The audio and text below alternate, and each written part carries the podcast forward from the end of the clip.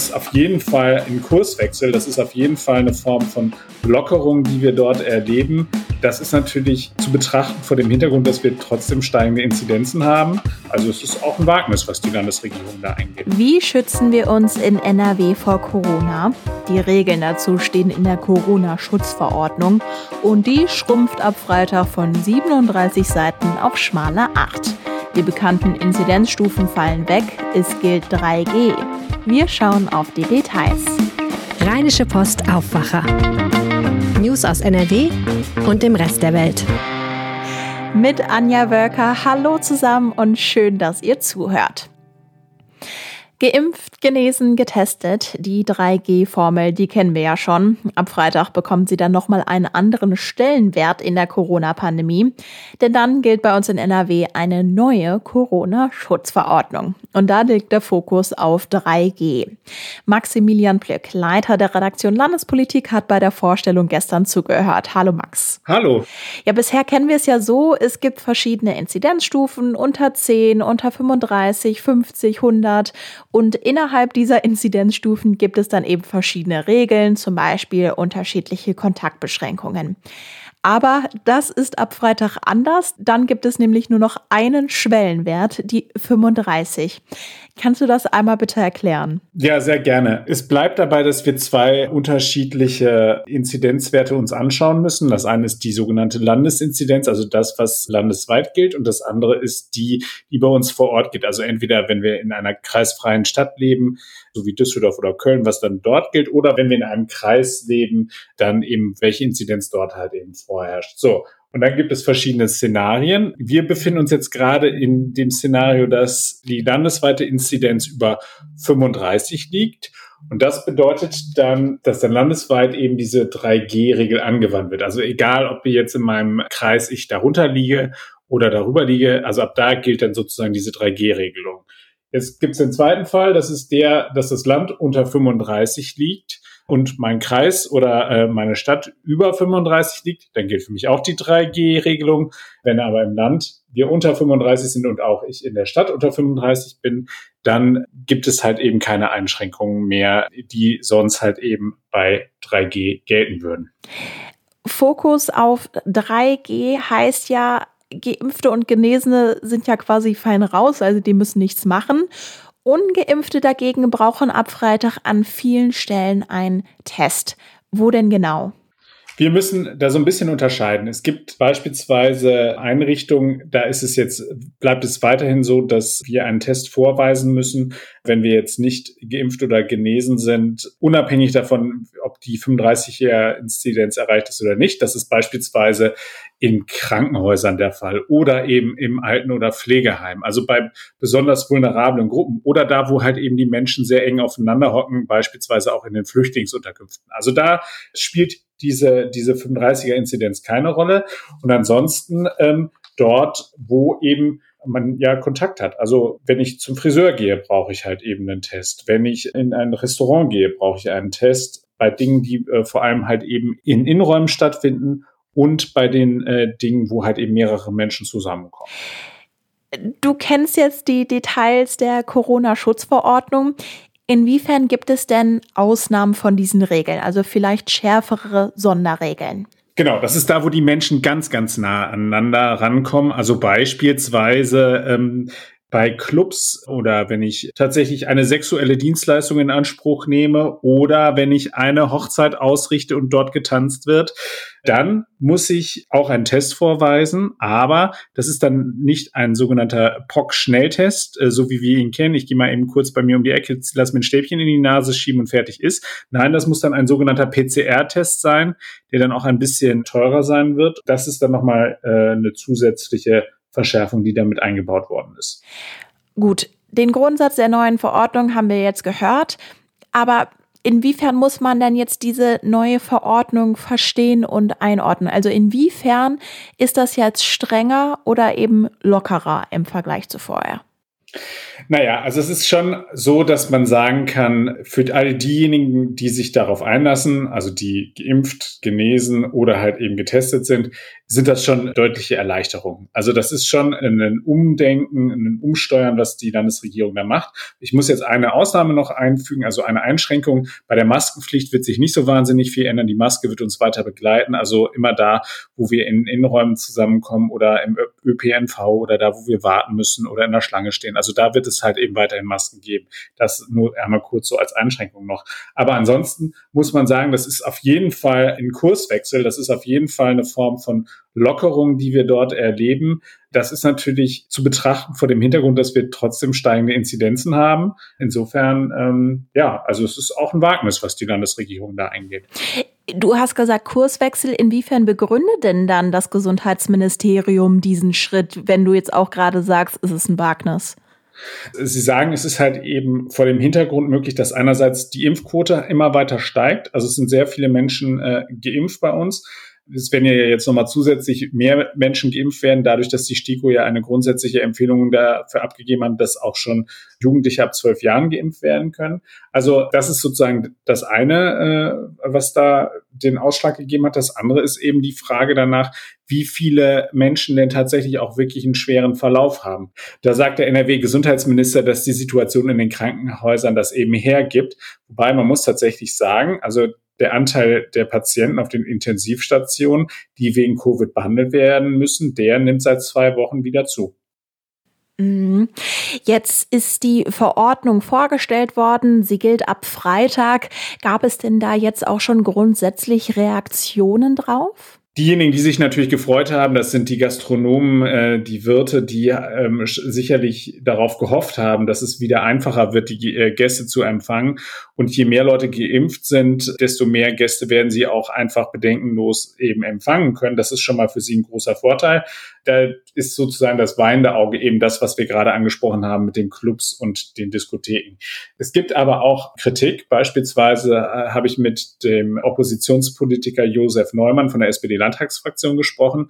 Und der hat nochmal auf einen ganz interessanten Punkt hingewiesen. Er hat gesagt, das, was in dieser Corona-Schutzverordnung eben nicht enthalten ist, ist das, was eigentlich angekündigt war. Und zwar hieß es immer, man könne ja nicht mehr ausschließlich auf die Inzidenzen schauen, weil die eben nicht mehr aussagekräftig äh, sind. Stichwort eben geimpfte äh, Hospitalisierung und Co. Und da war aber auch immer ein neuer Indikator angekündigt und der ist jetzt eben nicht enthalten. Da steht zwar drin, dass das NRW-Gesundheitsministerium diese Werte im Blick behält, aber es ist jetzt nicht so, dass es für uns nachvollziehbar ist. Also ich könnte jetzt nicht einfach auf irgendeine Website gehen, könnte gucken, das und das sind die Werte, die es heute gibt.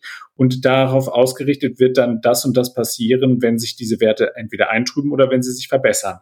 Wir haben jetzt nur noch eben diese 35er Inzidenz. Und das, sagte mir der Josef Neumann, sei ihm dann eben doch ein bisschen wenig am Ende des Tages. 3G ist der Fokus ab kommenden Freitag. Maximilian Plück zur neuen Corona-Schutzverordnung. Ganz herzlichen Dank. Sehr gerne. 40 Grad, Fieber, Schüttelfrost und statt sich zum Arzt zu schleppen, wird die Diagnose digital per Online-Video gestellt. Also das ist der Vorteil, wenn wir über die sogenannte Telemedizin sprechen. Und das gibt es nicht nur für Menschen, sondern für auch unsere geliebten Tiere. Und genau darüber sprechen wir jetzt. Denn auch beim Tierarzt per Internet gibt es neue Entwicklungen. Und Wirtschaftsredakteur Florian Rinke hat Beispiele aus NRW mitgebracht. Hallo Florian. Hallo Anja. Ja, Fressnapf ist, glaube ich, für uns alle ein Begriff in der Tierwelt und das Unternehmen kommt aus Krefeld und die bieten seit einiger Zeit das Portal Dr. Fressnapf an. Worum geht's denn da genau? Ja, genau. Also Fressnapf, das kannte man ja bislang immer eher so für Tierbedarf. Diese, diese Geschäfte gibt's ja überall in Deutschland. Und jetzt hat das Unternehmen beschlossen, dass man auch mehr im digitalen Bereich wachsen will, also dass man die Produkte natürlich einerseits online kaufen will, und dass man gleichzeitig auch so digitale Dienstleistungen anbietet. Und da ist der Markt für Tiergesundheit natürlich total interessant aufgrund von seiner Größe. Und das heißt, äh, ja, mit Dr. Fressnapf bietet man ein Online-Portal, wo Kunden ähm, bei Problemen mit ihren Tieren einfach sich melden können und dann gibt's ein, gibt's quasi äh, den direkten Kontakt über die Smartphone-Kamera mit dem Tierarzt. Okay, also Fressnapf stellt tatsächlich dann auch Tierärzte ein, die so einen Online-Dienst dann eben anbieten. Ja, zu Fressnapf gehört so eine kleine Tierarztkette und äh, die sind da sozusagen für Fressnapf aktiv. Okay. Aber das müssen wir zur Vollständigkeit her sagen. Dr. Fressnapf ist nicht der einzige Anbieter in diesem Feld. Um nur mal ein anderes Beispiel zu nennen aus NRW. Aus Düsseldorf kommt zum Beispiel das Startup Dr. Sam. Wie kann ich mir das vorstellen? Vielleicht kannst du uns mal einen Eindruck geben. Ist das heute jetzt schon so ein richtiger Kampf auf dem Tier-Telemedizinmarkt, also zum Beispiel zwischen Dr. Fressnapf und Dr. Sam? Ja, bislang nicht. Äh, das ist Gott sei Dank noch, also was heißt Gott sei Dank, es ist aber noch nicht der Fall. Dr. Fressnapf, das klingt ja erstmal so nach Riese, weil man irgendwie diese Offline-Läden äh, vor Auge hat. Aber man muss sagen, im, im ja, Wettkampf um den Tiertelemedizinmarkt ist Fressnapf eigentlich der Angreifer. Also die sind deutlich kleiner als Dr. Sam aus Düsseldorf. Und wenn man die beiden wiederum zusammennimmt, sind sie immer noch mini, mini, mini auf diesem gesamten Markt, weil die meisten Leute eben doch noch mit ihrem Tier im Zweifel äh, ja zu dem Tierarzt gehen, mit dem sie schon seit Jahren zusammenarbeiten. Und das heißt, für beide Unternehmen, und es gibt auch noch andere Anbieter wie Pfotendoktor aus Berlin, kommt es erstmal darauf an, die Kunden überhaupt zu überzeugen, das, das Online-Angebot zu nutzen. Das ist so ein bisschen am Ende auch wie bei den Mensch, äh, menschlichen Angeboten, die es da jetzt so gibt, oder Angeboten für Menschen, die es so gibt. Auch da gibt es ja noch äh, einen geringen Prozentsatz an Menschen, die das überhaupt schon mal genutzt haben. Ja, wenn ich jetzt persönlich in meinem Umfeld schaue, also meine Familie hat einen Hund. Der Hund muss auch manchmal zum Tierarzt, aber ich weiß jetzt zumindest nicht von meinen Eltern, dass sie schon mal so einen Online-Tierarzt genutzt haben würden. Kann man denn da überhaupt irgendwie vielleicht mal Zahlen nennen, wenn du jetzt gesagt hast, es ist ein mini, mini, mini Anteil, wie viel das tatsächlich genutzt wird? Genau, also Fressnapf hat gesagt, dass sie schon so eine vierstellige Anzahl von Terminen hatten.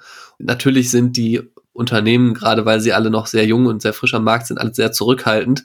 Aber um ein Beispiel zu, ein anderes Beispiel zu nennen, Dr. Sam spricht von einer fünfstelligen Anzahl von Abokunden. Das muss man vielleicht nochmal dazu sagen. Die beiden haben so ein bisschen unterschiedliche Ansätze. Bei Dr. Fressnapf kann man so Einzelgespräche buchen für, ich glaube, 17,90 Euro sind das.